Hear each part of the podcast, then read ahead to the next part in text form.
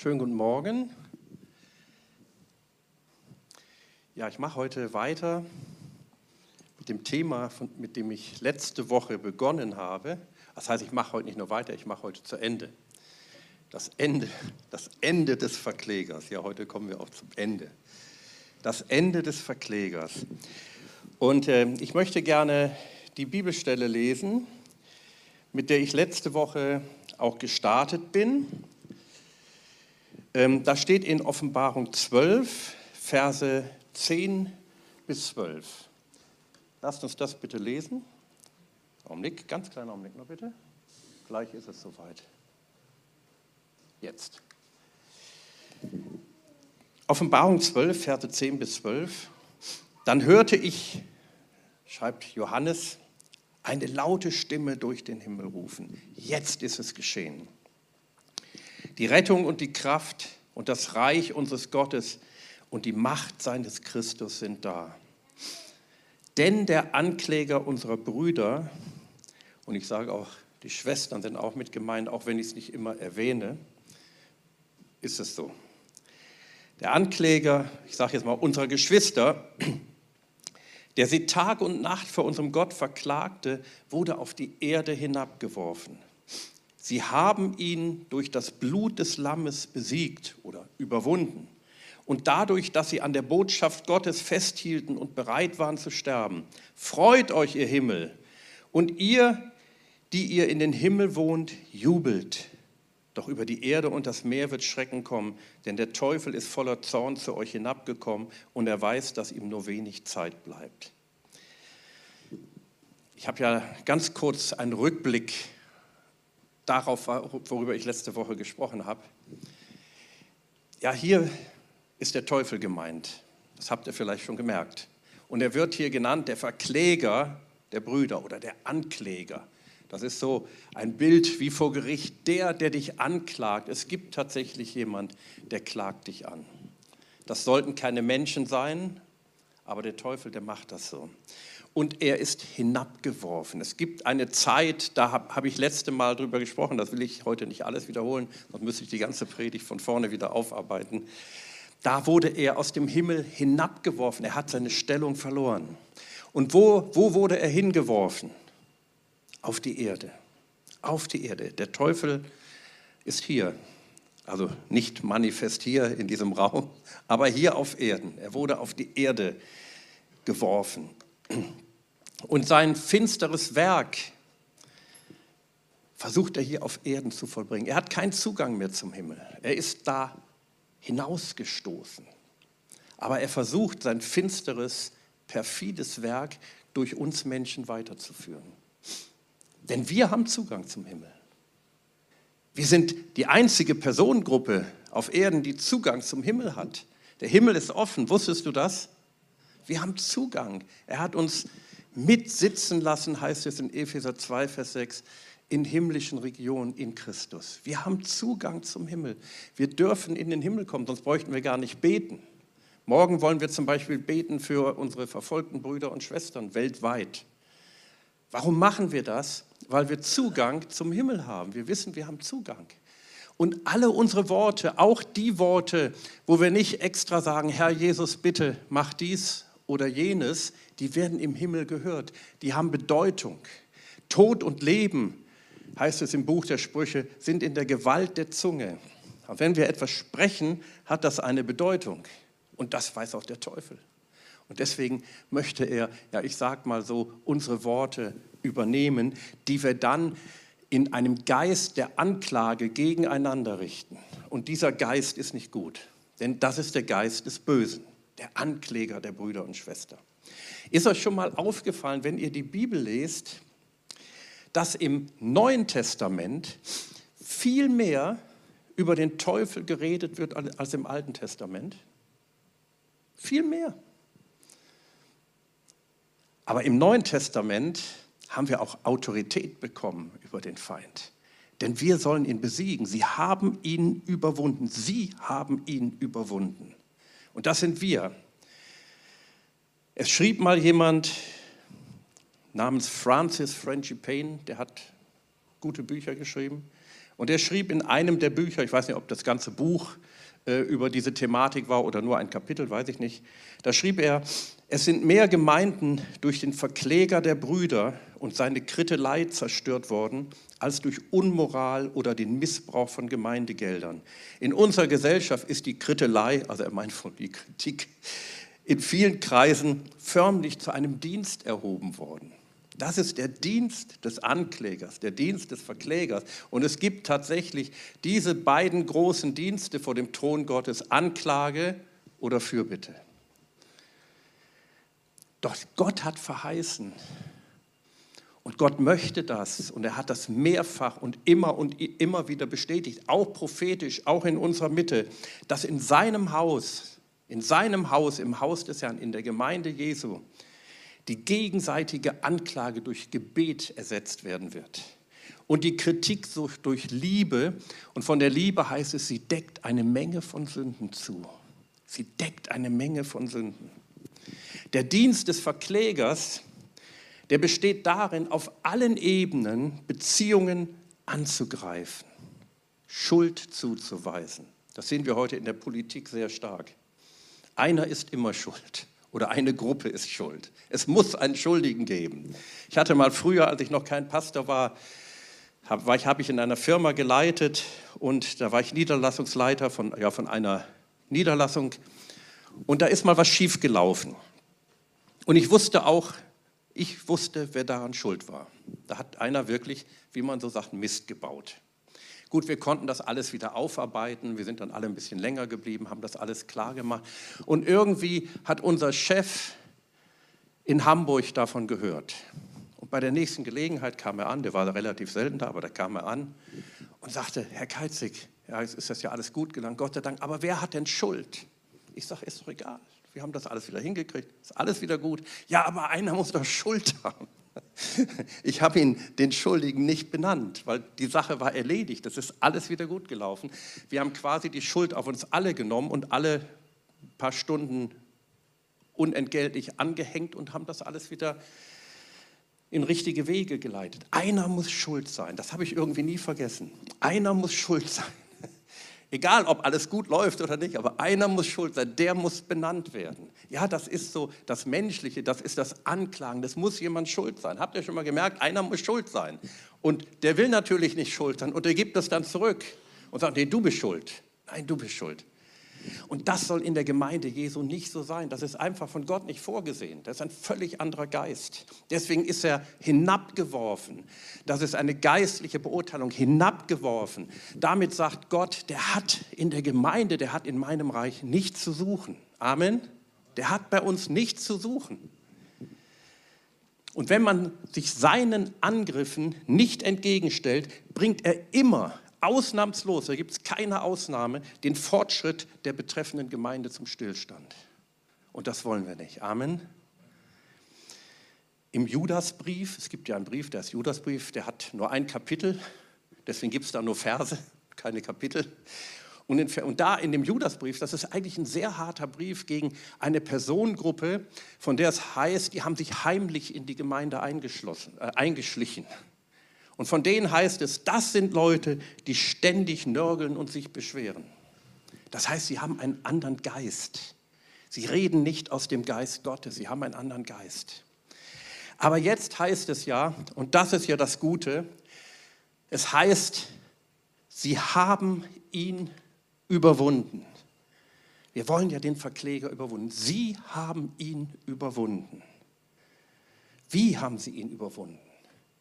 Durch das Blut des Lammes. Halleluja. Durch das Blut des Lammes. Wer ist das Lamm?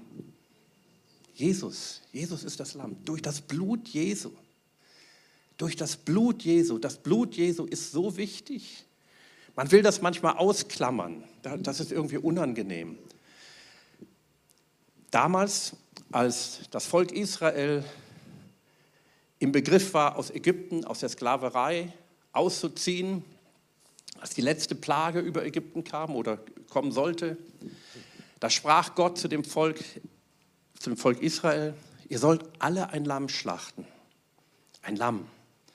Und ihr sollt das Blut des Lammes, komisch, ne, an die Pfosten eurer Türe streichen. Und alle, die im Haus sind, also die ganzen Hausangehörigen, wenn dann der Verderber kommt und er sieht das Blut, dann wird er an euch vorüberziehen.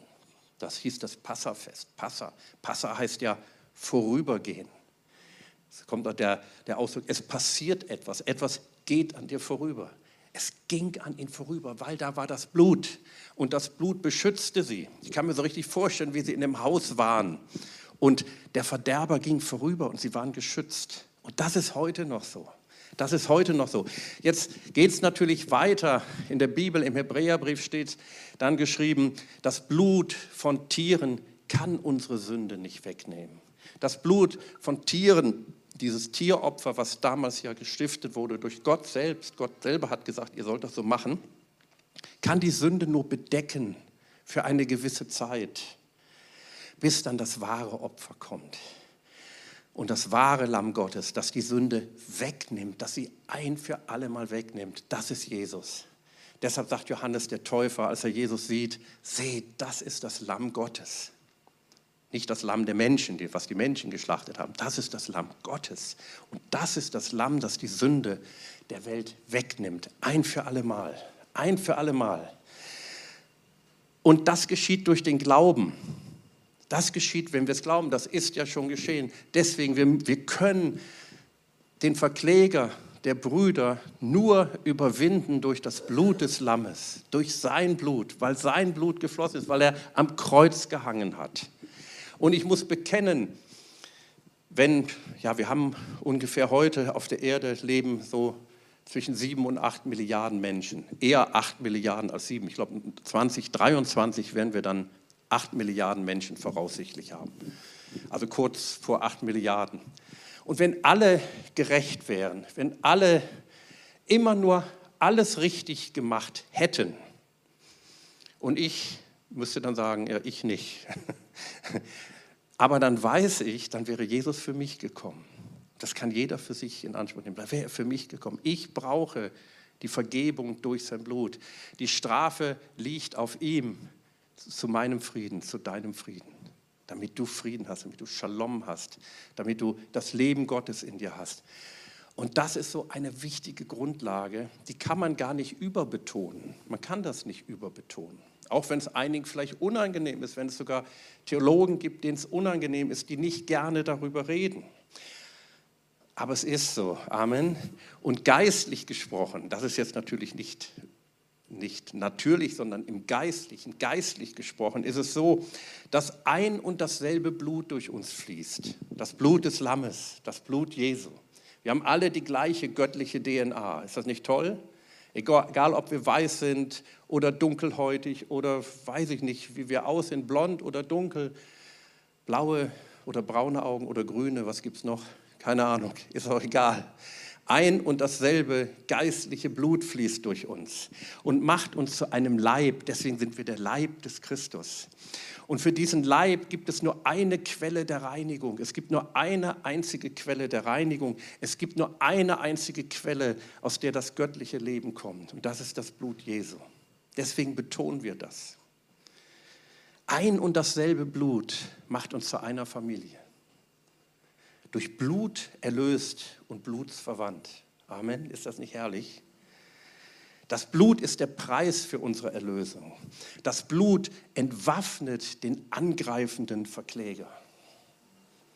Hat mal irgendjemand gesagt, der wurde verklagt. Ich glaube, das war sogar Martin Luther. Ich bin mir aber nicht ganz sicher. Ich habe die Geschichte nur so ein bisschen vage im Kopf. Und er wurde ja viel verklagt. Und dann sagte er, ihr könnt noch, ich könnte euch noch hundert mehr Argumente gegen mich geben, die ihr gar nicht wisst, sagt er. Aber alles ist vergeben. Amen. Das heißt, wir müssen uns gar nicht verteidigen. Wir müssen sagen, es ist vergeben, es ist vorbei. Es ist ein für alle Mal vorbei. Durch das Blut können wir demütig, ja, das macht uns auch demütig, statt selbstgerecht werden. Denn das vergossene Blut spricht davon, dass wir alle Jesus brauchen. Wir alle brauchen Jesus, alle. Ich mache vielleicht einige Dinge richtig, die du falsch machst. Mag sein. Aber umgekehrt ist es genauso. Es gibt einige Dinge, wo ich sage, wie kann man nur? Und es gibt Dinge, die ich mache, da sagst du, wie kann man nur? Aber wir, wir, wir verklagen uns nicht. Wir danken dem Herrn für die Vergebung. Halleluja. Weißt du, der Satan klagt ja nicht nur uns gegenseitig an, durch uns, also durch uns, die wir erlöst sind, die wir heilig sind, die wir gerettet sind, die wir rein sind, klagt, nee, tut er nicht, er möchte es gerne, manchmal schafft er es auch, versucht der Satan uns gegenseitig anzuklagen. Musst dir mal vorstellen, was für ein finsteres Werk. Wollen wir uns darauf einlassen? Frage, wollen wir uns darauf einlassen? Nein. Amen.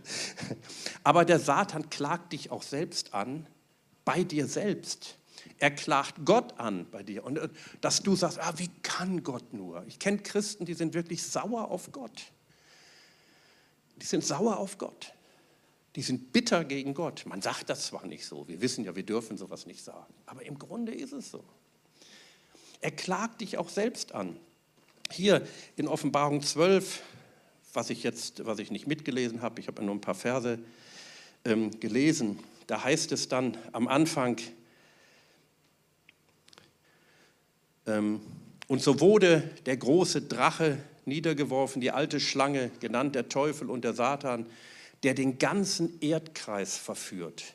Er wurde auf die Erde hinabgeworfen und seine Engel wurden mit ihm hinabgeworfen, der den ganzen Erdkreis verführt. Das ist auch sein Wesen, er verführt.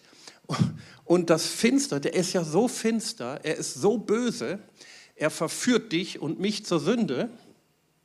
Und wenn du dann in Sünde gefallen bist, dann sagt er, das merkst du gar nicht, wie kannst du nur?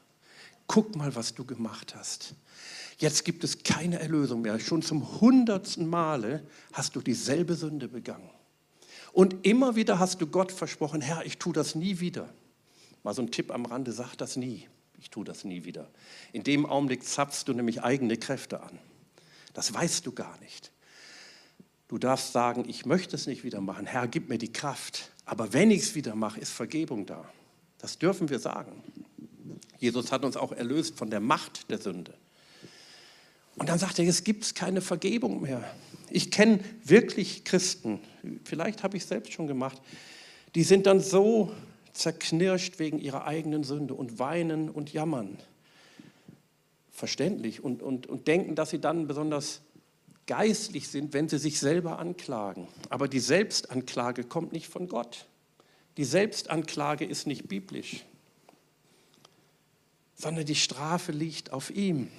Wenn wir das verstehen, macht es uns frei. Manche sagen, ja, wenn man das so sieht, Michael, wie du das siehst, dann ist es ja so, ähm, dann geht man ja leichtfertig mit der Sünde um. Dann kann ich sündigen, nämlich Vergebung. Aber das Gegenteil ist der Fall. Wenn ich wirklich verstehe, was Jesus das gekostet hat, was das Blut des Lammes bedeutet, gehe ich nicht mehr leichtfertig mit der Sünde um. Das mache ich nicht mehr. Das ist eine fantastische Tatsache. Wisst ihr, der Heilige Geist, der deckt auch Sünde auf. Der zeigt uns manchmal auch die Sünde. Aber er zeigt uns immer einen Ausweg. Das macht der Teufel nicht. Der deckt die Sünde auf, er verführt dich zur Sünde, sagt, guck mal, was du gemacht hast und verklagt dich. Und der Heilige Geist zeigt uns immer den Ausweg, das Kreuz. Das ist immer, das ist immer der Ausweg, das ist der Ausstieg aus jeder Sünde. Aus allem, aus jeder Schuld. Das Blut Jesu ist der Ausweg. Wir könnten die Frage stellen, ja, wenn das so ist, warum bringt Gott Satan nicht zum Schweigen? Kann er doch machen, endlich mal. Die Antwort lautet, die ist ganz einfach, Gott wird nicht das für uns tun, was wir selber tun sollen. Denn es heißt, sie haben ihn überwunden, die Gläubigen. Sie haben ihn überwunden. Sie stehen im Glauben. Gott hat das an uns delegiert, hier auf Erden zu tun. Er wird nicht das für uns tun, was wir selbst tun sollen, weil er uns die Mittel dazu gegeben hat. Deswegen müssen wir auch keine Angst haben. Wir stehen in einem geistlichen Kampf, aber der Kampf wurde schon gewonnen.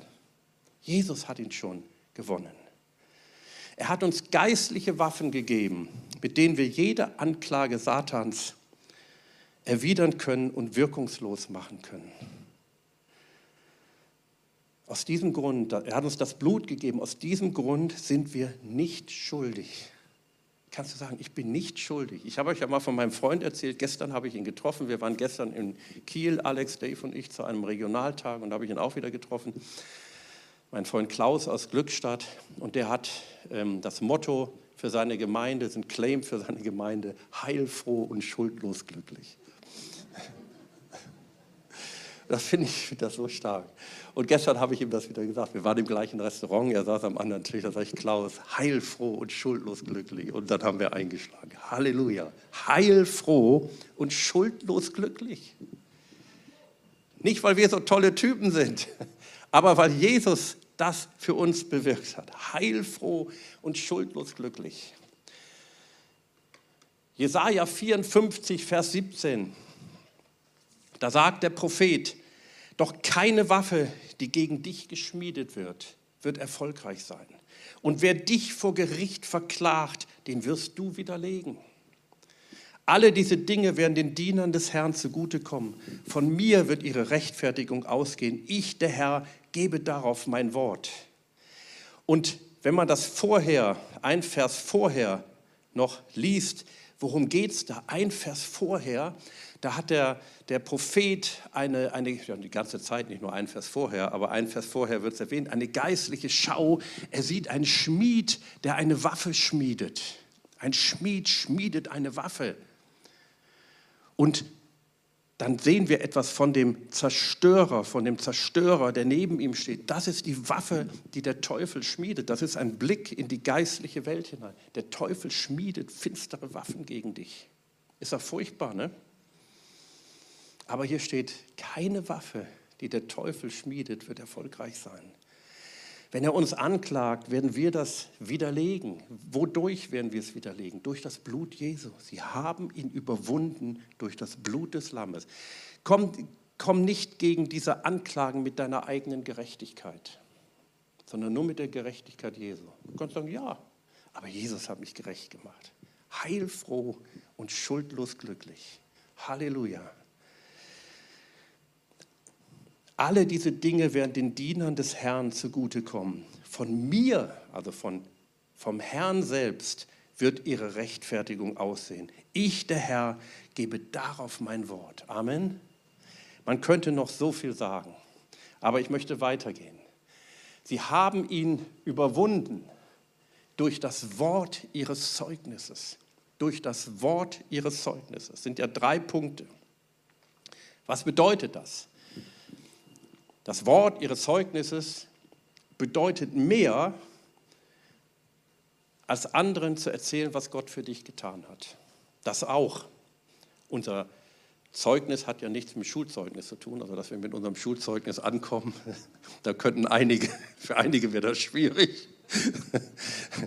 oder irgendwas oder, oder Zeugnis von deinem Arbeitgeber. Nein, das ist hier wenig gemeint. Unser Zeugnis ist das, was wir aussprechen, das, was wir bezeugen. Zeuge, ein Zeuge vor Gericht, der bezeugt die Wahrheit, der spricht die Wahrheit. Es heißt, es ist hier davon die Rede, was Gott spricht. Es ist von, auch von prophetischen Worten die Rede, von prophetischen Worten. Hier ein Wort an Timotheus. Ah nee, erstmal ein anderes Wort. Denn das Zeugnis Jesu ist der Geist der prophetischen Rede. Wir müssen prophetisch denken. Wir müssen nicht nur die Menschen nach ihrem Äußeren beurteilen oder nach ihrer Herkunft oder nach ihrem Natürlichen, sondern was Gott über sie gesprochen hat. Hier kommt jetzt das Wort ähm, an Timotheus, was der Apostel Paulus im 1. Timotheus 1, Vers 18 schreibt. Er schreibt, Timotheus, mein Sohn, dies ist mein Gebot für dich, wie es dem entspricht, was die Propheten schon früher über dich vorausgesagt haben. Ihre Voraussagen sollen dich stärken, den guten Kampf zu kämpfen. Wenn man sich mit Timotheus beschäftigt, ist eine interessante Persönlichkeit. Wir wissen ja nicht so viel von ihm, aber manchmal taucht er auf, also zumindest in den ersten beiden Timotheusbriefen. Es gibt ja nur zwei, also in den Timotheusbriefen, aber auch darüber hinaus schreibt der Apostel Paulus von ihm, er schreibt zum Beispiel im, Philippa, äh, im Philipperbrief, es gibt keinen so wie ihn, der so treu an meiner Seite gestanden hat. Alle suchen nur das ihre aber er ist anders. Es gibt keinen so wie ihn. Also das war ein guter Mann. Der hatte den Geist Jesu in sich. Es war aber wahrscheinlich auch ein ängstlicher Typ. Denn in den Timotheusbriefen lesen wir, wie Paulus ihn immer ermutigt. Gott hat uns keinen Geist der Furchtsamkeit. Das heißt ja, dass er manchmal Angst hatte, sondern ein Geist der Kraft, der Liebe und der Besonnenheit. Und da schreibt er einmal zu ihm, niemand verachte deine Jugend. Das heißt ja, er fühlte sich wahrscheinlich manchmal verachtet und von den anderen nicht so angesehen, war noch jünger. Und, einer, und einmal schreibt Paulus sogar, trink mal ein bisschen Wein und nicht nur immer Wasser. Das ist kein, keine Ermutigung an die, die gerne Alkohol trinken. Es hat mal ein Arzt, ich habe mal eine Predigt darüber gehört von einem Arzt, der sagte, im, wenn man Gastritis hat, also Magenschleimhautentzündung, und da ist ein, im Wein sind gewisse Stoffe drin, die dann beruhigend wirken. Deswegen schreibt er. Es war auch früher ein anderer Wein, den sie hatten, der war sehr stark verdünnt. Das nur mal so nebenbei, damit keiner auf falsche Gedanken kommt. Aber es ist hier nicht die eigentliche Botschaft. Das heißt, Gastritis, ja, er war öfter aufgeregt, stand unter Druck. Also es war ein Mensch wie wir. Und zudem schreibt der Apostel Paulus, dass er auf die prophetischen Worte achten soll, was Gott über ihn vorausgesagt hat, dass er nicht nach dem Natürlichen urteilen soll, dass das, was Jesus über ihn bezeugt, dieses Zeugnis der prophetischen Worte. Wir haben auch heute wieder, stimmt doch Sabine, wir haben heute prophetischen Dienst nach dem Gottesdienst, könnt ihr dann gerne in Anspruch nehmen. Ich finde das so stark, was Gott über dich gesprochen hat. So oft, so oft haben mich prophetische Worte aufgerichtet wo die Situation völlig anders war. Und ich sage, ey, Gott hat aber das gesagt. Oder auch die Worte der Bibel, die sind auch prophetisch. Ein Rema aus dem Wort Gottes, genauso. Und sie haben ihr Leben nicht geliebt bis zum Tod, heißt es dann auch. Sie haben ihn überwunden durch das Blut des Lammes, durch das Wort ihres Zeugnisses und sie haben ihr Leben nicht geliebt bis zum Tod. In all dem sehen wir, dass der geistliche Kampf, in dem wir stehen, sich nicht darin erschöpft, wie ich letzte Woche schon bemerkt habe, dass wir laut und gebieterisch beten oder dass wir den Teufel sogar anschreien. Manchmal führt Gott uns vielleicht dahin. Aber das ist nicht der Hauptaspekt des geistlichen Kampfes. Viele denken, das ist der geistliche Kampf, wenn wir es so machen. Wenn wir sagen, Satan, ich gebiete dir und das und das zu tun. Aber der Hauptaspekt, so empfinde ich es, besteht darin, wie wir unser Leben positionieren. Besteht in der Haltung, die wir einnehmen. Wenn wir zum Beispiel eine Haltung einnehmen, heilfroh und schuldlos glücklich. Wenn wir darauf verzichten, andere anzuklagen wenn wir den Geist Jesu in uns haben, dieses als Haltung, das bringt es letztlich. Und wenn wir dann noch gebieten und beten und die finsteren Mächte binden, dann hat das viel mehr Wirkung. Also dann erst hat es eine echte Wirkung. Sie haben ihr Leben nicht geliebt bis zum Tod. Das bedeutet nicht, dass wir Todessehnsucht haben sollen. Ja, ich lebe gern. Aber ja, ich will es mal erklären anhand eines anderen Wortes von, Apostel, von dem Apostel Paulus in in Apostelgeschichte 20, 24, wo es heißt, aber ich achte mein Leben nicht der Rede wert, damit ich meinen Lauf vollende. Paulus sagt, mein Leben ist nicht am wichtigsten, wie ich rüberkomme, sondern mein Lauf vollenden, das, was Gott mir aufgetragen hat, den Dienst, den Gott mir gegeben hat, geht dann noch weiter in diese Richtung. Ich habe letzte Woche, nee, nicht Quatsch, letzte Woche, irgendwann vor ein paar Wochen, da habe ich in der Leithausschule ein Thema gemacht über Erweckung und auch was Erweckung verhindert. Da habe ich gesagt, einer der Punkte, nicht, es gibt verschiedene Punkte, aber ich will nur einen erwähnen, ist der Stolz der Leiter. Bei vielen starken Erweckungsbewegungen, die wir gehabt haben, die wir, also wir jetzt nicht, die, von denen wir hören in der, in der Kirchengeschichte, nicht alle, aber einige, mehrere, viele kann man sagen, sind dadurch zum Erliegen gekommen, dass die Leiter sich gegeneinander gestellt haben. Wer ist der King? Wer ist jetzt derjenige welcher? Ja, da kann man sich streiten manchmal. Aber Paulus sagt, ey, mein Leben halte ich nicht der Rede wert. Und das griechische Wort, welches hier für Leben steht, heißt eigentlich Psyche, also meine Seele. So mein, wer ich bin, was ich darstelle, spielt doch keine Rolle. Ich habe vor langer, langer Zeit in einer Gemeinde, ich war noch jung, vielleicht Ende 20, 30, so schätze ich, war aber schon in Leiterschaft in der Gemeinde. Und da waren zwei Brüder, ältere Brüder, weit in den 60ern, der eine war vielleicht schon 70, weiß ich jetzt gar nicht mehr genau. Die haben da an vorderster Front zusammen gedient, schon sehr lange, die waren auch schon lange dabei, schon seit Jahrzehnten und die hatten immer Streit, mehr oder weniger. Immer. Das wurde nicht immer sichtbar, manchmal war es so unter der Oberfläche, da merkte man das kaum, dann ging das ganz gut. Und manchmal, wenn irgendwas kam, dann wurde der Streit sichtbar.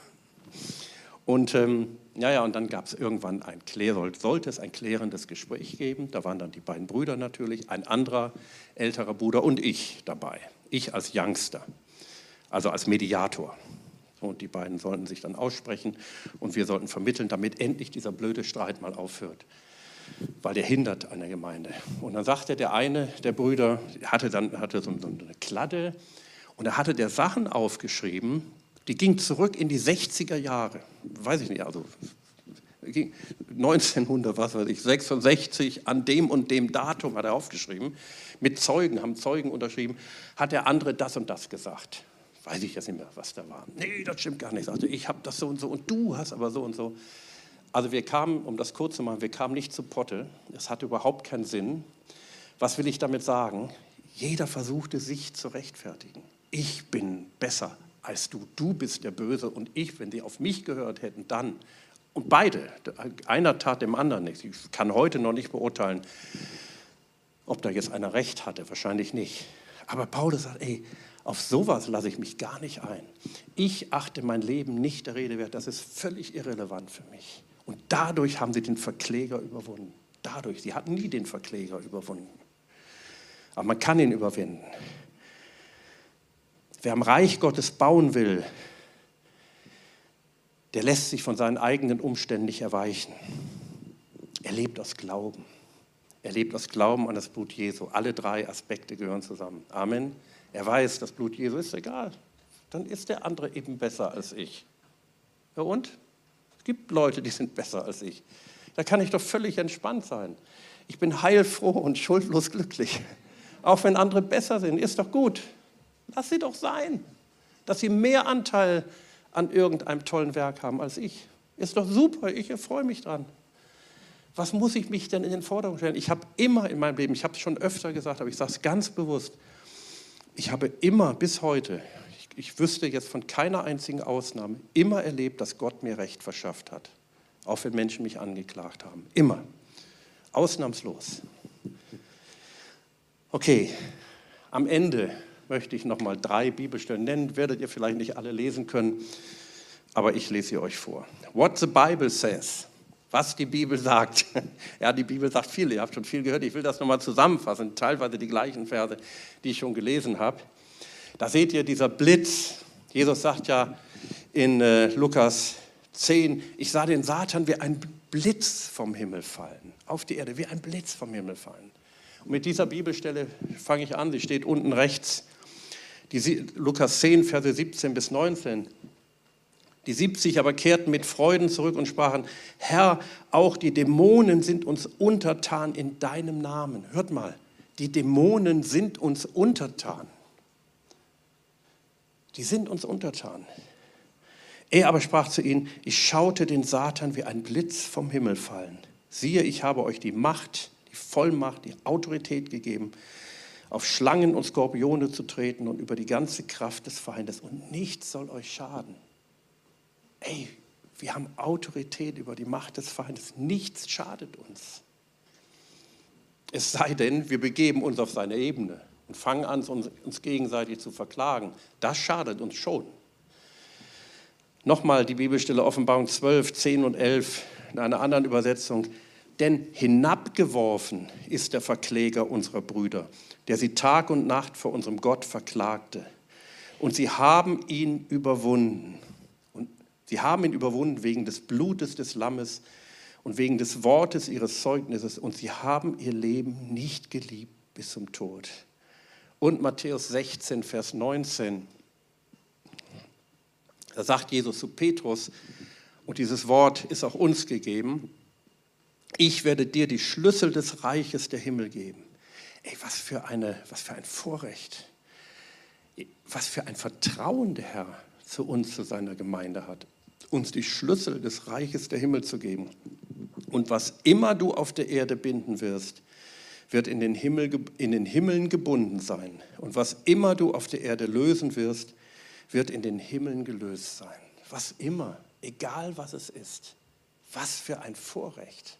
Da steht nicht wer immer. Also das ist nicht, wir sollen das nicht, den, ich binde den Menschen und der bindet mich und der wieder den, sondern was immer. Das sind die negativen Dinge. Nicht Menschen binden wir, Menschen lieben wir. Für Menschen beten wir, für die treten wir ein. Ich sage es nochmal.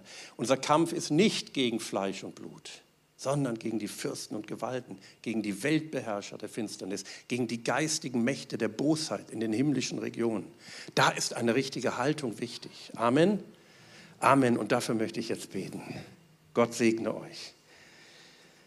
Ich möchte jetzt für uns beten, dass in uns die richtige Haltung ist und durch uns das Richtige offenbar wird. Wollt ihr damit beten?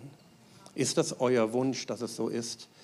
Dass wir uns so positionieren und sagen, ja, dafür stehe ich. Und dafür dürft ihr auch aufstehen. Dafür stehen wir. Dafür stehen wir vor dem Herrn.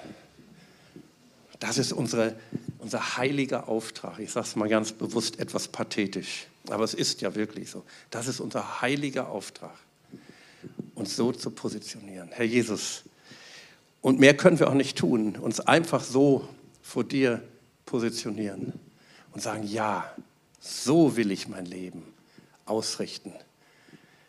Mit dieser Haltung will ich mein Leben leben als Christ besonders in der Gemeinde, aber auch außerhalb der Gemeinde. Herr, mit dem Bewusstsein, du hast dein Blut für mich vergossen. Dein Blut ist geflossen. Halleluja.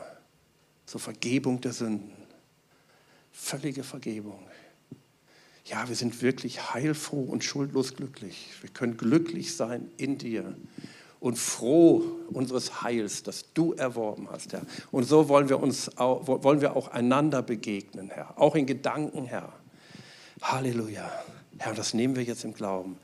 Wir sagen, ja, so soll es sein. Lass uns alle mal Amen sagen. Amen. Aber ich will noch weiter beten. Das war nur der erste Punkt. Der war ganz kurz, aber ganz wichtig. Manchmal brauchen wir nicht lange beten, uns einfach klar und deutlich positionieren. So ist es. Amen. Punkt. Ich möchte gerne noch für Kranke beten. Ich habe das so auf dem Herzen. Wir wollen das heute nicht im Segnungsteil im Anschluss machen, weil nachher noch einiges hier stattfindet. Aber das Blut Jesu, das Blut Jesu ist auch geflossen wegen unserer Krankheit, um uns zu heilen, zur Heilung. Glauben wir das? Vergebung der Sünden, sehr, sehr, sehr, sehr wichtig. Das ist die Nummer eins. Aber Jesus ist auch gekommen, es heißt, er ging umher und er tat Gutes und er heilte alle, die vom Teufel überwältigt waren. Und wenn das Blut Jesu den Satan entmachtet, dann entmachtet es ihn auch dadurch, dass er Krankheiten auf uns legt. Das sind die Werke des Bösen letztlich. Krankheit kam durch die Sünde.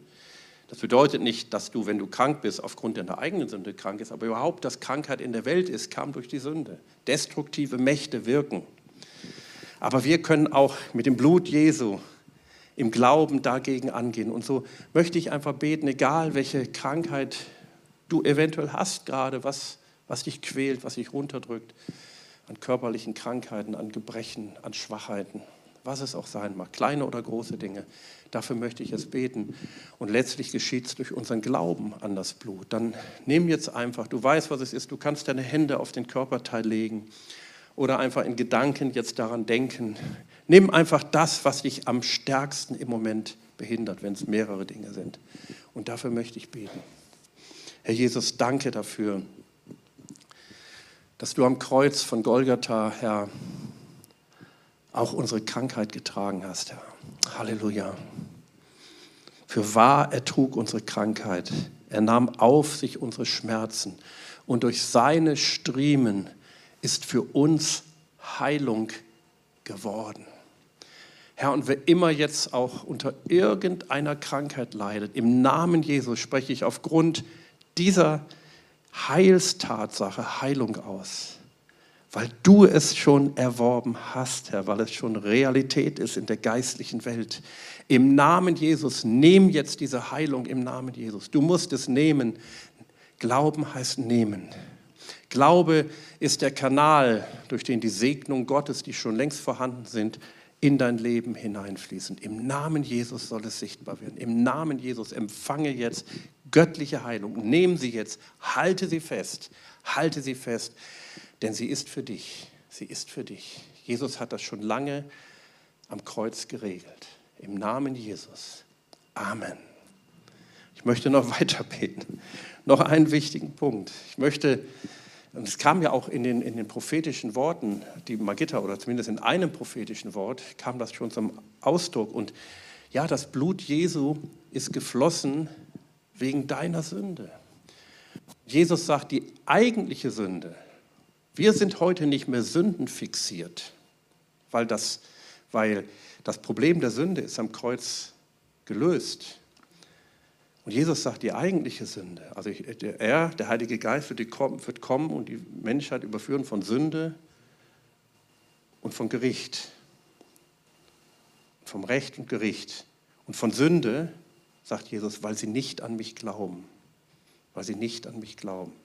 Und wenn du bisher nicht an Jesus geglaubt hast, auch zu Hause, wenn du das siehst oder später siehst, das ist die eigentliche Sünde. Das ist das Eigentliche, was dich von Gott trennt nicht an Jesus zu glauben, weil Jesus deine Sünde getragen hat.